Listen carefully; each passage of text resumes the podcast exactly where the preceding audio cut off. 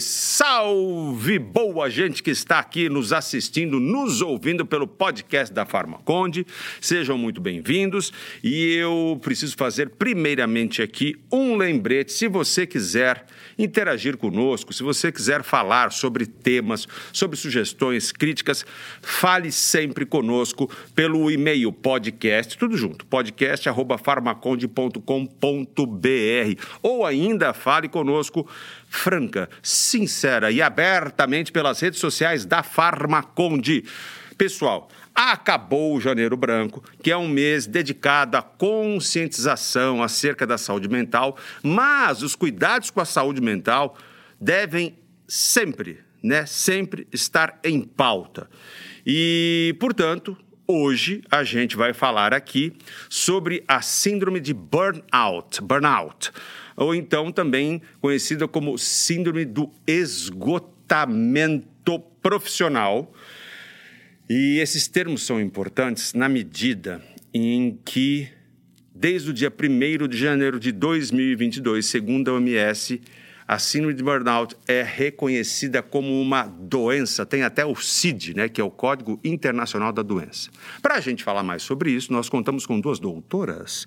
Sim, doutora Audrey que é Audrey Faria, que é psicóloga, vai falar conosco, e também a doutora Thais Oliveira, que é advogada. E vai falar um pouco sobre deveres, direitos das pessoas que sofrem com esse mal. Meninas, para a gente começar, Vamos tentar definir, afinal de contas, o que é essa síndrome de esgotamento. É só quando eu estou cansadinho, quero trabalhar, ah, quer saber, não estou conseguindo, não estou rendendo, não estou no meu melhor. O que caracteriza, de fato, essa doença hoje reconhecida como tal pela OMS? É, na verdade, a, a, gente associa muito a síndrome de burnout como é, os, os sintomas próximos de uma depressão. Então, parece muito com uma depressão, mas aí quando você vai na investigação da causa, você vai ver que ela está 100% relacionada, inicia, né, a, a, a, raiz dela tem a ver com o, o trabalho. E, obviamente, que isso vai custar em outras áreas também, né? Porque o indivíduo nunca vai ser uma coisa em um lugar e outra em outra. Mas a gente vai ver que isso tem raiz no ambiente profissional, que foi, é, começou ali a desenvolver aqueles sintomas e, e, tem muito, muito a ver com aquilo. E depois essa pessoa vai, é, vai. Isso vai afetar em outras áreas e por isso que talvez demorou tanto para ser reconhecido, né? Porque antes não se falava, era depressão, depressão, né? E depois que foi vendo, acredito que com né, o estudo mais das legislações e entendendo mais o ser humano, aí foi se chegando neste ponto, né? Diante desse reconhecimento da OMS, é, dessa chancela aí sobre ser uma doença, como que a, as empresas têm se colocado, como o direito começa a olhar é, para a síndrome de burnout, doutor? É, é bastante interessante até a gente pegar a definição da doença, né? Então, na OMS mesmo, eles trazem que é o estresse laboral crônico, que não foi adequadamente gerenciado. Então, o que isso acarreta para a empresa, né? A empresa ela deve sempre agir de forma preventiva. Então, ela deve ter um acompanhamento da saúde mental dos colaboradores, né? Ela tem que atuar com essa prevenção, tendo esse acompanhamento, seja com RH, né, com a área de recursos humanos, ou com alguma assistente social da empresa, ou também que as outras áreas elas estejam é, dispostas também, né, os gerentes das áreas ou os líderes, a também olharem com, com com esse olhar aí da saúde mental para o colaborador. É, qual o risco né, que isso atrela para a empresa? Então, hoje, como ela foi reconhecida como uma doença ocupacional, se comprovada a doença né, por meio de laudo é, do, do médico né, ou do psiquiatra, e a empresa né, tiver sido é, negligente quanto a isso, então existe sim um risco trabalhista para a empresa, a empresa ela pode ser processada e a pessoa também pode é, entrar pelo INSS, né, pedir o afastamento e ainda ganha dois anos de estabilidade, né, Meu se comprovado Deus. esse afastamento. Bom, então a gente está vendo que de certa maneira ou de toda a maneira há aí uma adaptação da legislação em função até desse reconhecimento, dessa percepção, desse esgotamento em função das atividades de trabalho. Como você bem disse, né, Audrey? Todo dia a gente está envolvido com o trabalho, às vezes muito mais horas até do que aquelas que a gente dedica a um momento de lazer, ao momento com a família, não é verdade? Ou momentos, né, uhum. com a família.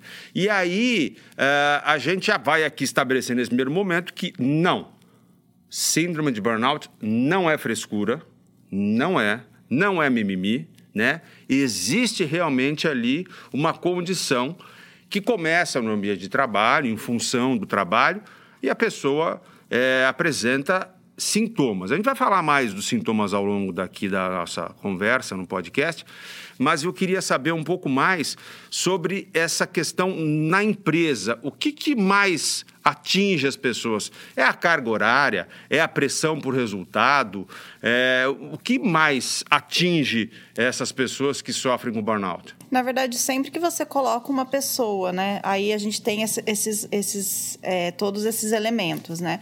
Mas sempre que a pessoa se sente é, que ela não consegue cumprir algo, que ela realmente precisa dar mais do que ela tem potencial, então seja em relação a horas, em relação à competência técnica, é, ou ela se sente no ambiente com os colegas, ela sente que, que existe né, é, problemas de, de clima e que não é bem gerenciado, sempre, ou seja, ela se sente, por isso que é o esgotamento, ela se sente tão é, é sugada quando é, é, ela não consegue mais se sentir bem naquele ambiente, a ponto de, às vezes, ela tem, por exemplo, uma síndrome do pânico, pensando na de domingo para segunda, então ela não consegue dormir. É sempre que tem algo, ela está no ônibus do trabalho, ela começa a desenvolver né, é, sintomas, então ela vê que está relacionado àquele ambiente. Então, pode ser excesso de carga horária mesmo. Então, a gente sabe que, né, ainda mais com a pandemia, teve uma, uma reestruturação de equipes.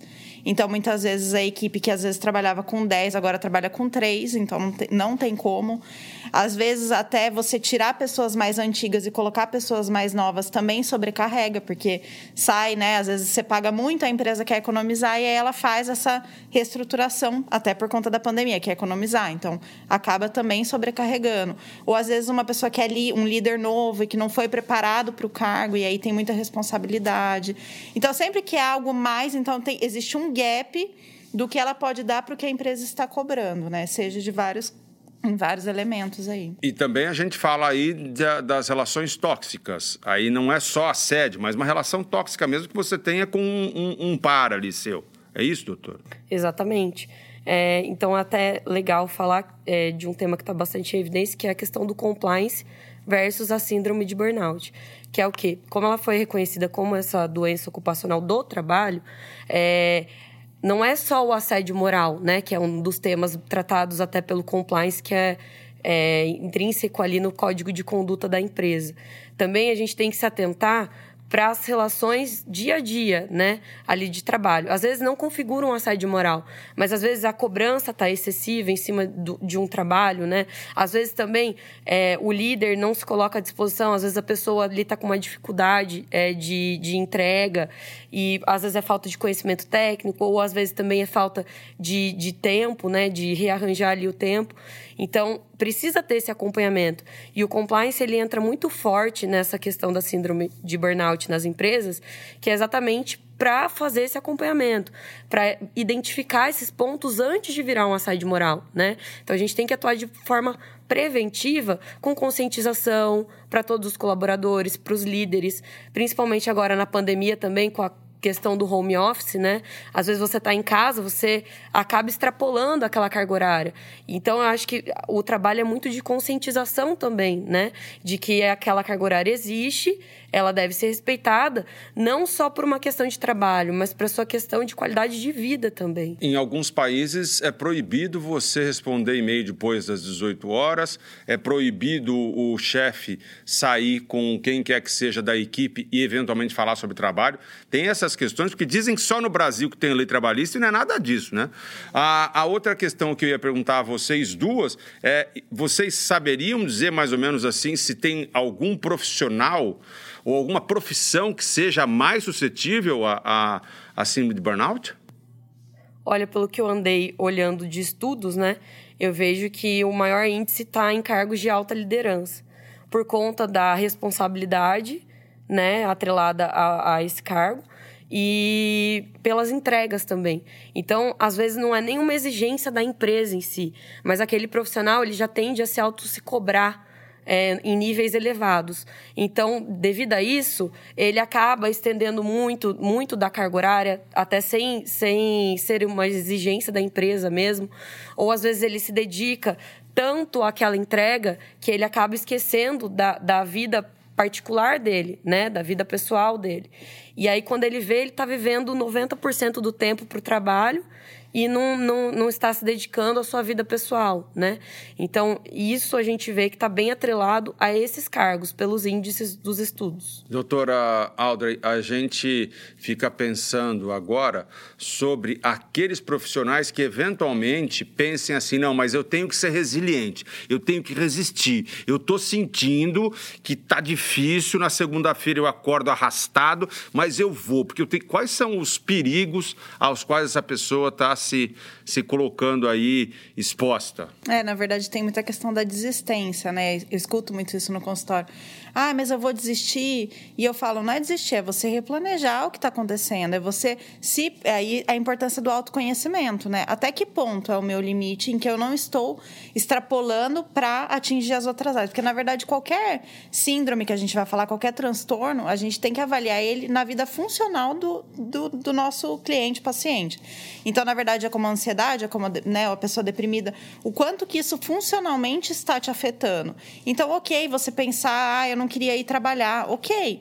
Mas o quanto que isso fisicamente está te impactando? Você não dorme à noite pensando no trabalho, né? Você vive o tempo todo, você não consegue ficar tranquilo, então você chega em casa está de mau humor porque você trouxe coisa do trabalho, né? Então assim, você tem que avaliar muito como que está o funcionamento da sua vida e o quanto que isso está te impactando. E isso é você que vai ter que avaliar para você levar, porque infelizmente a gente ainda não tem, acredito que em algum momento, quem sabe a gente consiga, a gente não tem como medir. É muito do que o paciente está sentindo, né? Não tem como a gente falar, tem, não tem exame que fala não é tenho, ou não é. Eu não tenho, por exemplo, vamos lá, tem a fibromialgia, que ela precisa de não sei quantos pontos de dor uhum. para que a pessoa então seja diagnosticada com essa, com essa doença, né? Que muita gente fala, ah, não é doença. Burnout. É, falando especificamente, você já falou aqui para gente. Pode ter em algum momento um episódio de pânico porque está indo para o trabalho ou porque está pensando no trabalho. Tem insônia, né? A noite anterior, na noite que antecede ali o trabalho. Uhum. Você falou também sobre algumas pessoas que já têm uma depressão ou uma ansiedade, mas isso tudo agudizado pelo trabalho. Sim. Então tem alguns sintomas, um conjunto de sintomas que já falam, ó, oh, isso aqui já fica de sinal, sinal ligado? É, na verdade, é, existe aquela fadiga, que é realmente aquela você não tem força para fazer nada, né? Então, assim, você não tem força para passear, para curtir, para nada. Tudo te dá, né? Falta de coragem, vamos dizer assim, né? Você não, não é nem, ah, é preguiça, não. É assim, aquela.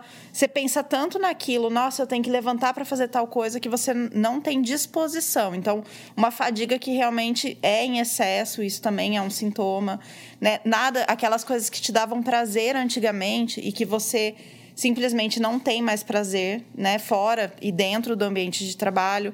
Então, até a questão que a gente estava até falando antes da questão do desafio, né? Então, você sentir fazendo aquela sempre aquela mesma coisa e você não se sentir desafiado, isso também pode ser, né, aquela questão de estou me sentindo é, é, não, não sendo proveitoso aqui. Então, existem vários sintomas que são, aí é, volta, é muito ligado aos sintomas da depressão. Então, está muito próximo mesmo. Só que elas têm aquele sintoma relacionado ao trabalho. Então, quando eu penso no trabalho, eu fico, eu, eu volto do trabalho tão sugado que eu não tenho né, é, é aquela vontade de sentar no sofá e ficar ali, né? Dormir em excesso. O sono em excesso também é um. Ou falta de sono, ou sono em excesso. Da, das duas maneiras acaba é aquele, Sabe aquele que eu acordo. Eu durmo muito, mas eu acordo, continuo acordando cansado? Sei. Isso tudo desde que seja em função do trabalho. Não dá para a gente confundir, porque a vida hoje em dia é muito complexa. A gente tem relacionamentos que às vezes é, tem momentos difíceis e também levar em consideração o período. Às vezes você está numa numa semana, num mês de desafio muito grande, né? É algo que se estende além disso para configurar sim, uma síndrome de burnout.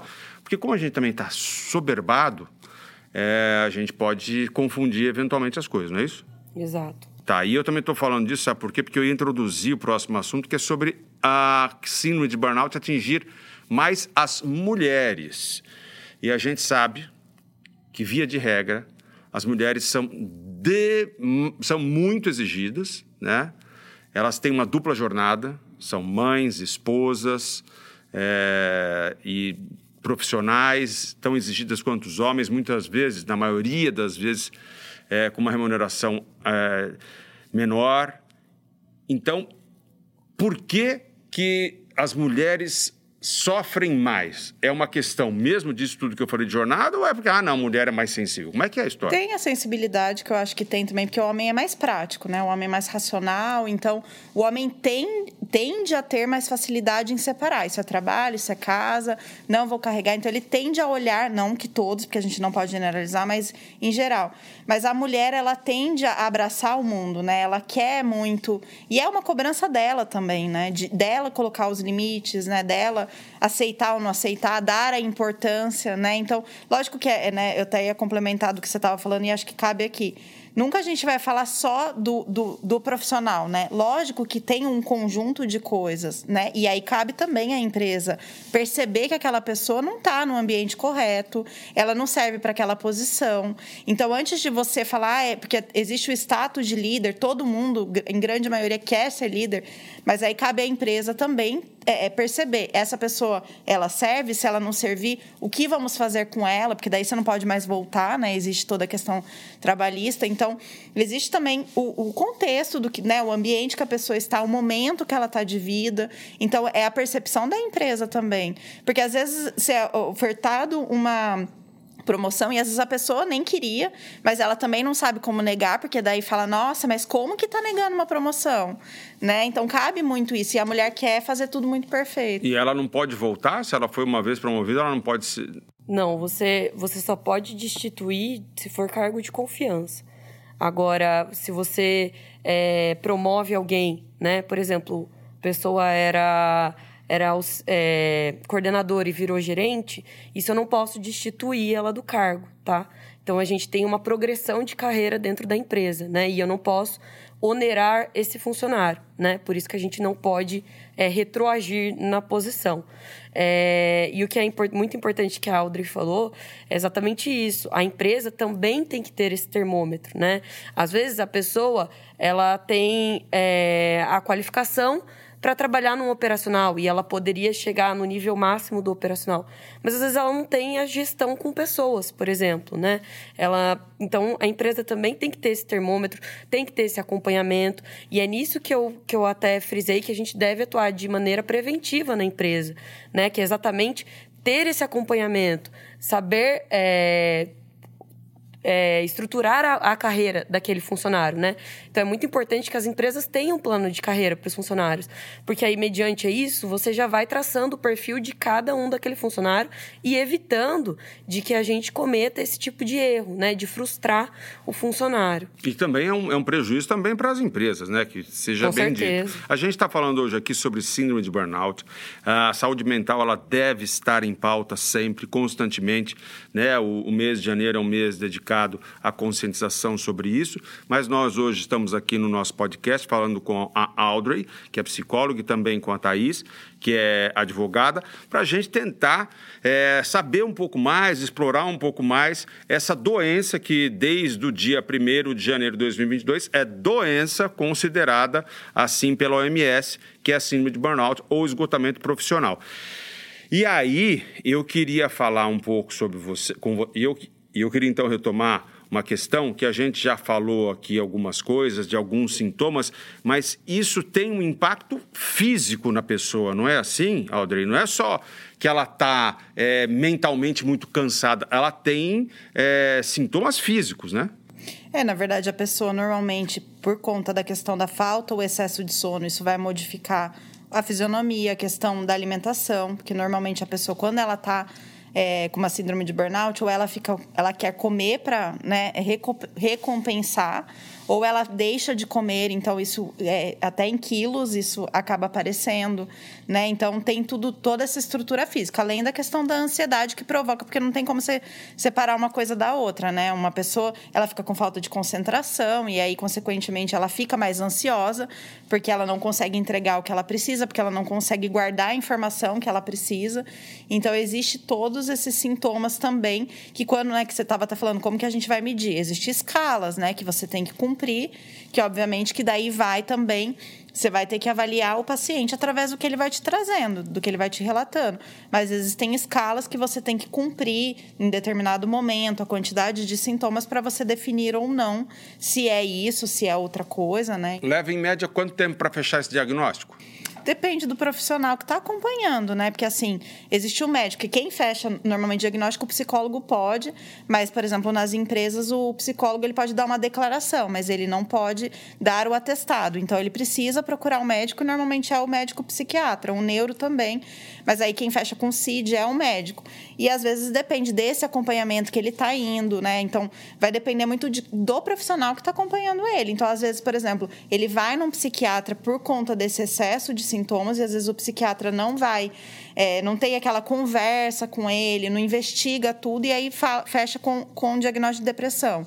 E aí, de repente, ele vai, por exemplo, no, no psicólogo, que é toda semana, e o psicólogo levanta, porque daí vai investigar um pouco mais, fala: olha, pode ser relacionado ao trabalho. Ele volta no psiquiatra, dá esse novo relato. Então, depende, né? Muito desse, desse acompanhamento e tudo mais. A gente está falando sobre aqueles profissionais que podem ter a síndrome de burnout por é, subir e não corresponder, mas também pode acontecer da pessoa querer subir e ser muito frustrada, né? E aí ela também vai apresentar sintomas é, como esses que a gente está falando em função de uma baita de uma frustração por não subir, não é? Sim, sim. É a mesma coisa, também é uma síndrome que vai. Na verdade, existem dois que eu acho, dois fatores muito é, que são a, da atualidade que eu acho que, que fecham esse, muito esse momento que a gente está. Eu acho que essa questão da, principalmente da, depois que a gente saiu da geração X, que a gente entrou na Y, né? Que acredito que é a nossa aqui. É... Obrigado. é, a gente fala muito agora em prazer, né? Então, assim, a gente já não vê até por conta da carga horária e tudo mais, né? A gente vê o, o trabalho ali atrelado ao prazer. Então, eu quero gostar do que eu faço, eu quero fazer o que eu gosto.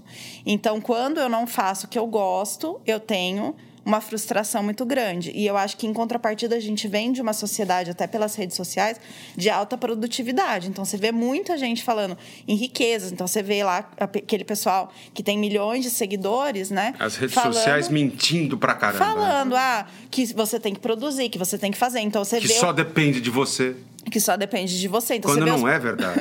Os profissionais ali postando, postando e criando conteúdo. E aí você fala, gente, que horas que eu vou fazer isso? Pegando o carro emprestado para fingir que é dele. Exato. É, tirando foto em casa alugada por um dia no Airbnb. Não se iluda, não, não se deixe levar pela comparação dos seus bastidores, que só você conhece, com aquilo que as pessoas põem no palco delas. Exatamente. Porque elas põem no palco delas o que elas querem.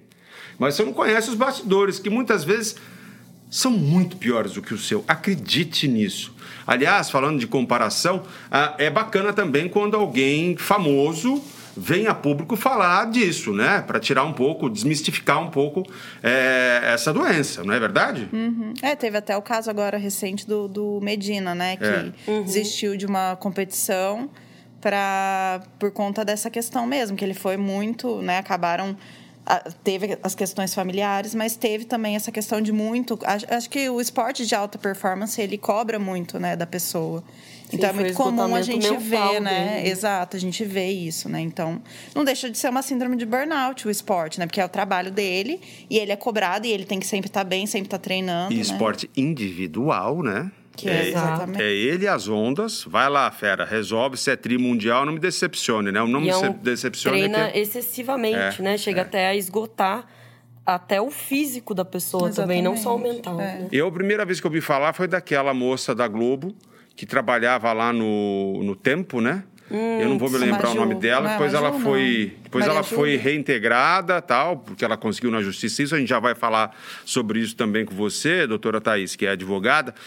Mas antes eu queria falar de novo, então, que a gente falou um pouco sobre o perfil de liderança que são os mais, os que têm apresentado maior grau, o que não quer dizer que outras posições não sejam suscetíveis. A gente falou das mulheres que, em comparação aos homens, são mais afetadas é, pela síndrome de burnout. A gente já falou desde o começo que não tem nada que ver com frescura e mimimi, é doença de verdade. A gente falou sobre sintomas, sintomas físicos, sintomas mentais, comportamentais. Agora, tem uma outra questão que eu ia falar sobre idade. É, tem alguma faixa etária em que isso seja mais constante, que a síndrome se apresente com mais força, doutor? É, normalmente é entre 25 e 40 anos que a gente fala as faixas, né? Eu não sei o que, que saiu aí. Você chegou a pesquisar alguma coisa? Pelo que eu vi, é mais nessa faixa. É, que é a faixa mais que você saiu da faculdade, que você está no período produtivo do, da carreira né? E aí é normalmente, assim, não que depois dos 40 você não esteja, mas aí normalmente aos 40 você já chegou num nível mais estável, já está numa, né, numa posição. Era para ser assim? É, é, o, é, é, o, mais, em geral, é o mais comum, né? Então, normalmente é a fase mais que você é mais cobrado, né? Essa, esse período e que você não tem tanta maturidade para lidar, às vezes, com. Né? Não que seja culpa, óbvio, do, do, do profissional, mas às vezes o profissional também é que nem a questão, né? Ele fica mais horas, ele, né? Então, às vezes a pessoa depois de mais uma maturidade maior, ela vai vendo as prioridades da vida dela, né? A questão daquilo que vale ou não vale a pena se importar tanto com aquilo, né? A gente Até aprende a ser mais produtivo, né? A gerir melhor o tempo. Exato. Né? É, tá trocando fôlego por know-how. Exato. A gente está falando, então, dessa síndrome de burnout, que, segundo estudos, ela já pode ter aparecido lá atrás, quando ainda a gente estava experimentando, a sociedade estava experimentando a Revolução Industrial, né? Que ali o trabalho começa a ganhar um, um outro papel na vida das pessoas, tudo. E segundo publicação recente, o Brasil seria o segundo país do mundo com maior incidência de profissionais com burnout. É, existe, doutora, alguma é, relação em que o SUS possa atuar para ajudar? É, quer dizer, o, a, o trabalhador está amparado é, pelo SUS? Então, como ele, é, essa doença foi reconhecida recentemente, né, agora no início de janeiro, é, ele já pode se recorrer sim do SUS, porque o SUS, inclusive, ele tem acompanhamento psiquiátrico, né? E ele pode se recorrer ao SUS para poder passar no psiquiatra, né? E aí é importante frisar que, se for diagnosticado, ele tem os mesmos direitos de qualquer doença ocupacional. Então, ele, ele se comprovado, ele vai levar esse laudo né, para a empresa, para a empresa reconhecer, a empresa vai registrar isso no e-social e vai solicitar se ele ficar até 15 dias, ele é coberto ainda pela própria empresa. A empresa tem que prestar essa assessoria. Se for superior a 15 dias, aí ele já vai ser afastado pelo INSS. Né? E aí a empresa também deve, além, mesmo ele estando afastado pelo INSS, a empresa também deve ampará-lo, né? Prestar o suporte devido. Ô, Vinícius, só, posso só, Por favor, fica à vontade. Só a última coisa que eu acho que faltou, talvez até para a empresa, uma coisa mais clara do que fazer, eu acho que é, regras claras evita muito as pessoas criarem expectativas, se frustrarem, até o próprio líder saber como é, é, ah, quando é advertência, quando não é, a questão do protecionismo, como agir. Então, acho que assim, se você tiver, como ela falou, um plano de carreira, né, um descritivo de cargo, do que realmente a pessoa vai fazer, o que é cobrado daquele Horas, cargo, o que, que é daqui. Pagamento. É, porque tem, assim, tem a legislação. Deixar o jogo com as regras claras. É, a legislação, ela, ela, ela respalda, mas o que é interno da empresa muitas vezes fica meio perdido, porque ainda as empresas não viram tanta importância nisso. Então, assim, você ter um descritivo de cargo do que, que aquele cargo vai ser exigido, junto com competências comportamentais, então eu vou exigir isso e eu preciso desenvolver essas competências. Aí você vai, vai alinhar com uma avaliação né, de competência. Então, aquela pessoa ela tem aquelas competências, né? O que se ela não tem, eu consigo trabalhar internamente. Então, dá treinamento, a, empresa precisa ter isso, porque se ela tem isso, ela vai conseguir saber até onde eu posso cobrar, até onde eu não posso, o que, que eu posso dar e fornecer, o que, que eu vou cobrar, porque daí, se você tem isso, você faz é, reuniões de alinhamento com a pessoa. Então, você fala para ela: olha, para você subir, eu preciso disso de você, porque senão você não vai subir. Então, aí você quebra aquela expectativa que ela tem de subir, ah, mas a culpa é da empresa. Não, eu estou te dando a oportunidade, mas você tem que dar o seu também. Então, acho que quando você tem regras muito claras, né? Então. Você diminui o, o, os ruídos muito, da comunicação. Isso que a falou, falou é muito importante. Porque é aí que o compliance exatamente se faz necessário, né? Que o compliance, ele que vai garantir o cumprimento das regras externas e internas também da empresa, né? Ele que vai elaborar essas regras internas é, junto das áreas e também cobrar para que elas sejam cumpridas, né? Tanto quanto internas, quanto também a legislação trabalhista. Então, por isso que é muito importante o papel do compliance, é, principalmente nessas doenças ocupacionais, né? Porque ele vai, vai trazer ali as regras claras, vai fazer todas as áreas cumprirem com essas regras. Então a chance de ter algum desvio ali de procedimento vai ser muito pequena, né? Porque exatamente a gente vai estar ali trabalhando para mitigar qualquer risco da empresa. A gente já falou aqui sobre alguns sintomas é, para tentar fechar o diagnóstico, mas a gente também tem que ficar atento àquele momento em que eventualmente a pessoa diga assim: puxa vida, mas você quer saber? Eu acho que eu estou com burnout. Eu acho que eu tô, porque olha, uma tia minha, a mãe da minha amiga falou que é assim mesmo. Não é, o autodiagnóstico ele não funciona, não é? É, na verdade, é como todas as. tudo que se torna muito comum e muito falado gera essa generalização e aí se torna. É, é, Perde-se um pouco do, do, do, propósito, né? Então, lógico que, ok, alguém me deu esse sinal, porque às vezes eu não percebo, então eu vou fazer o quê? Eu vou procurar um profissional. Né? Então, sempre. Até porque não adianta nada você chegar lá na empresa e falar, estou com síndrome de burnout, porque não vai acontecer nada.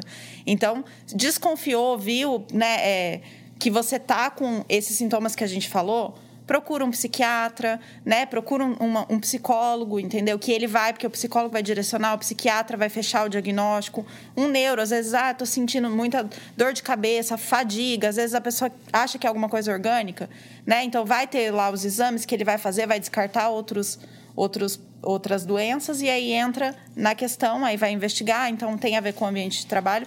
Aí existe todo um trabalho, todo um processo, então existe laudo, existe o tempo de afastamento, né? Que daí até a doutora pode falar. Então, vai ter o tempo que ele vai poder ficar afastado para entrar no INSS depois. Então, não é uma coisa simples, existe todo o documento, existe todo um acompanhamento que a pessoa vai precisar fazer para ela ser respaldada legalmente em cima daquilo, né? Então, não é não, simplesmente eu acho e eu não saio. Não adianta falar, então, doutora Thais, olha, eu não estou me sentindo bem, hein? Faz duas noites que eu não durmo para vir trabalhar aqui.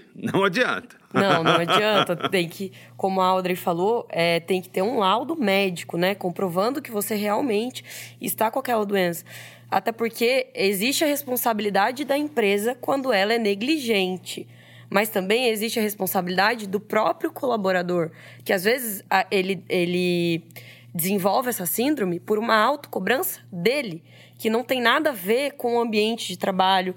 Às vezes a empresa ela pode fornecer o melhor espaço de trabalho, é, o melhor ambiente, a melhor cultura, mas a pessoa, o colaborador, se autocobra. Então, até da, pelo lado da visão da empresa, é muito importante frisar isso, né?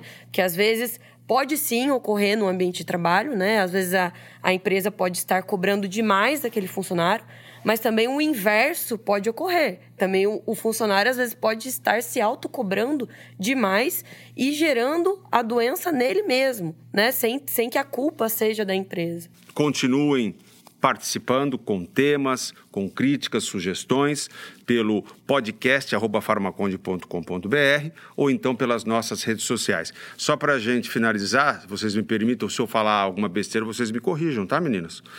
Mas é mais ou menos como se fosse no futebol, né? Só para ficar mais claro ainda do que as meninas uh, ótimas falaram. Não adianta você ter o Ronaldo e querer pôr ele no gol e exigir ainda que ele não tome nenhum frango. O Ronaldo é centroavante, meu brother. Não adianta querer colocar lá que vai dar zica. Não é isso? Embora craque, ele é para jogar numa posição. Se colocar em outra, pode dar burnout. É isso? Sim. Obrigado, meninas. Muito obrigado. Fiquem com Deus. Até o nosso próximo encontro. Valeu. Eu fui. Tchau, tchau.